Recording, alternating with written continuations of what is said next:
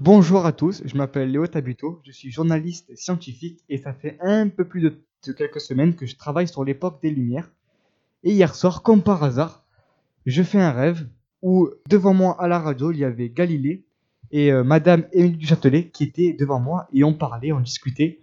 Ils m'ont raconté leur histoire, c'était vraiment incroyable. Non, sérieux? Vraiment? Je vous jure, c'était c'est vraiment c'était incroyable, franchement, c'était et puis c'est magnifique parce qu'en plus, c'est même pas deux personnes qui sont dans la même euh, époque. Il y avait même pas de, de radio avant. Et euh, là, comme par hasard, je travaille dessus, ça fait quelques semaines et je et je vois en face de moi Galilée et Madame du Châtelet. Incroyable. Et si on rejouerait ce rêve? Enfin, moi, je suis vraiment, euh, moi, je suis partant, vraiment, je suis partant, franchement. Moi aussi. Hein. Ah ben, c'est parti, en plus, on fera le buzz là. Radio Hérisson. Bonjour à toutes et à tous et bienvenue sur Radio Hérisson, la radio du lycée Fourcade. Je suis très content d'être là aujourd'hui parce que nous recevons deux invités et c'est pas n'importe qui, on reçoit Galilée. Comment allez-vous Galilée? Bien, merci. Et Émilie du Châtelet, comment allez-vous? Très bien, merci. Avant d'interroger nos deux invités, nous allons faire un petit résumé des deux parties de l'histoire. Nous allons commencer par vous, Galilée. Les humanistes de la Renaissance bénéficient d'un contexte propice où bouillonnement intellectuel, l'essor de l'imprimerie permet notamment une diffusion rapide des savoirs. La culture scientifique se détache de l'autorité religieuse qui considère l'homme comme au centre de l'univers.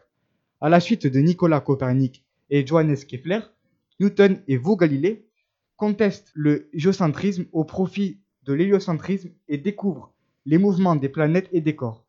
Mais cette approche du monde scientifique heurte les croyances religieuses. Donc, vous êtes né à Pise en 1564.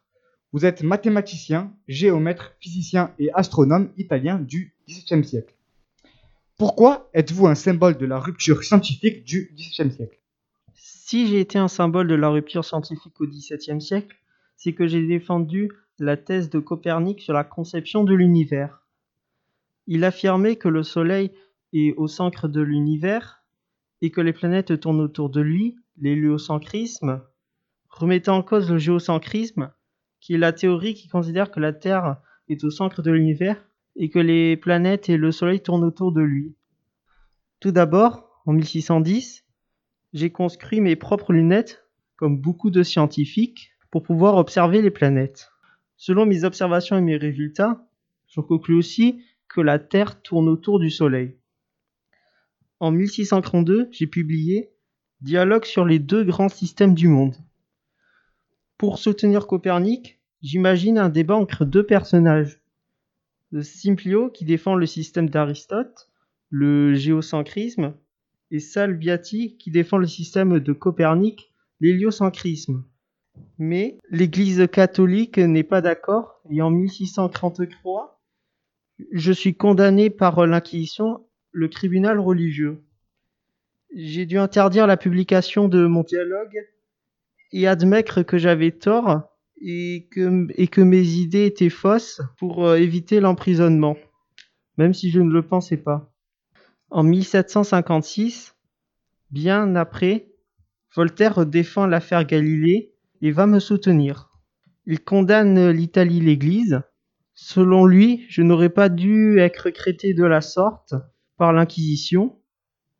Enfin, il met en avant l'intolérance de l'Église envers la philosophie et les scientifiques. Merci de nous avoir tout bien expliqué. Maintenant, passons à notre second invité, Émilie du Châtelet. Alors, Émilie, vous êtes née le 17 décembre 1706 à Paris. Vous êtes une femme de lettres, mathématicienne, physicienne française du siècle des Lumières. Vous êtes renommée par votre traduction en français des Principia Mathematica de Newton. Maintenant, expliquez-nous comment une femme s'impose-t-elle dans le monde scientifique des Lumières Alors, tout d'abord, dès mon enfance, j'ai reçu la même éducation que mes frères, c'est-à-dire une éducation littéraire, artistique et scientifique. Puis, en 1734, j'ai rencontré Voltaire, qui est devenu et qui est encore un ami très proche et avec qui nous avons des échanges très intéressants, notamment sur la philosophie et la science. Mon château est aussi un lieu d'accueil pour les scientifiques. Par exemple, j'ai eu une discussion avec monsieur Algarotti, qui est un scientifique italien, à propos de la théorie des lumières et des couleurs pour l'ouvrage de vulgarisation qu'il rédige.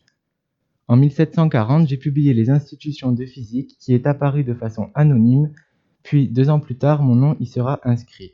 J'ai été aussi l'une des rares femmes qui a signé mes œuvres. Je me suis intéressé, m'intéresse encore et m'engage dans la diffusion de la recherche. Dans mon livre Discours sur le bonheur, sorti en 1746, j'ai dénoncé la place des femmes et leur bonheur par rapport aux hommes. Malgré tout, je regrette que les gens ne me connaissent que par le fait que je sois la maîtresse de Voltaire et non pas pour mes talents et mes connaissances sur la science. Comme quoi, si je n'avais pas été une femme, peut-être que mon livre Institution de physique aurait été beaucoup plus connu. Merci, Madame Émilie Duchâtelet, pour nous avoir expliqué comment une femme s'impostait dans le monde scientifique des Lumières. C'était très clair, et merci à vous aussi, Galilée. Merci. Et vous, chers téléspectateurs, on se retrouve demain à 9h sur cette même radio. Au revoir.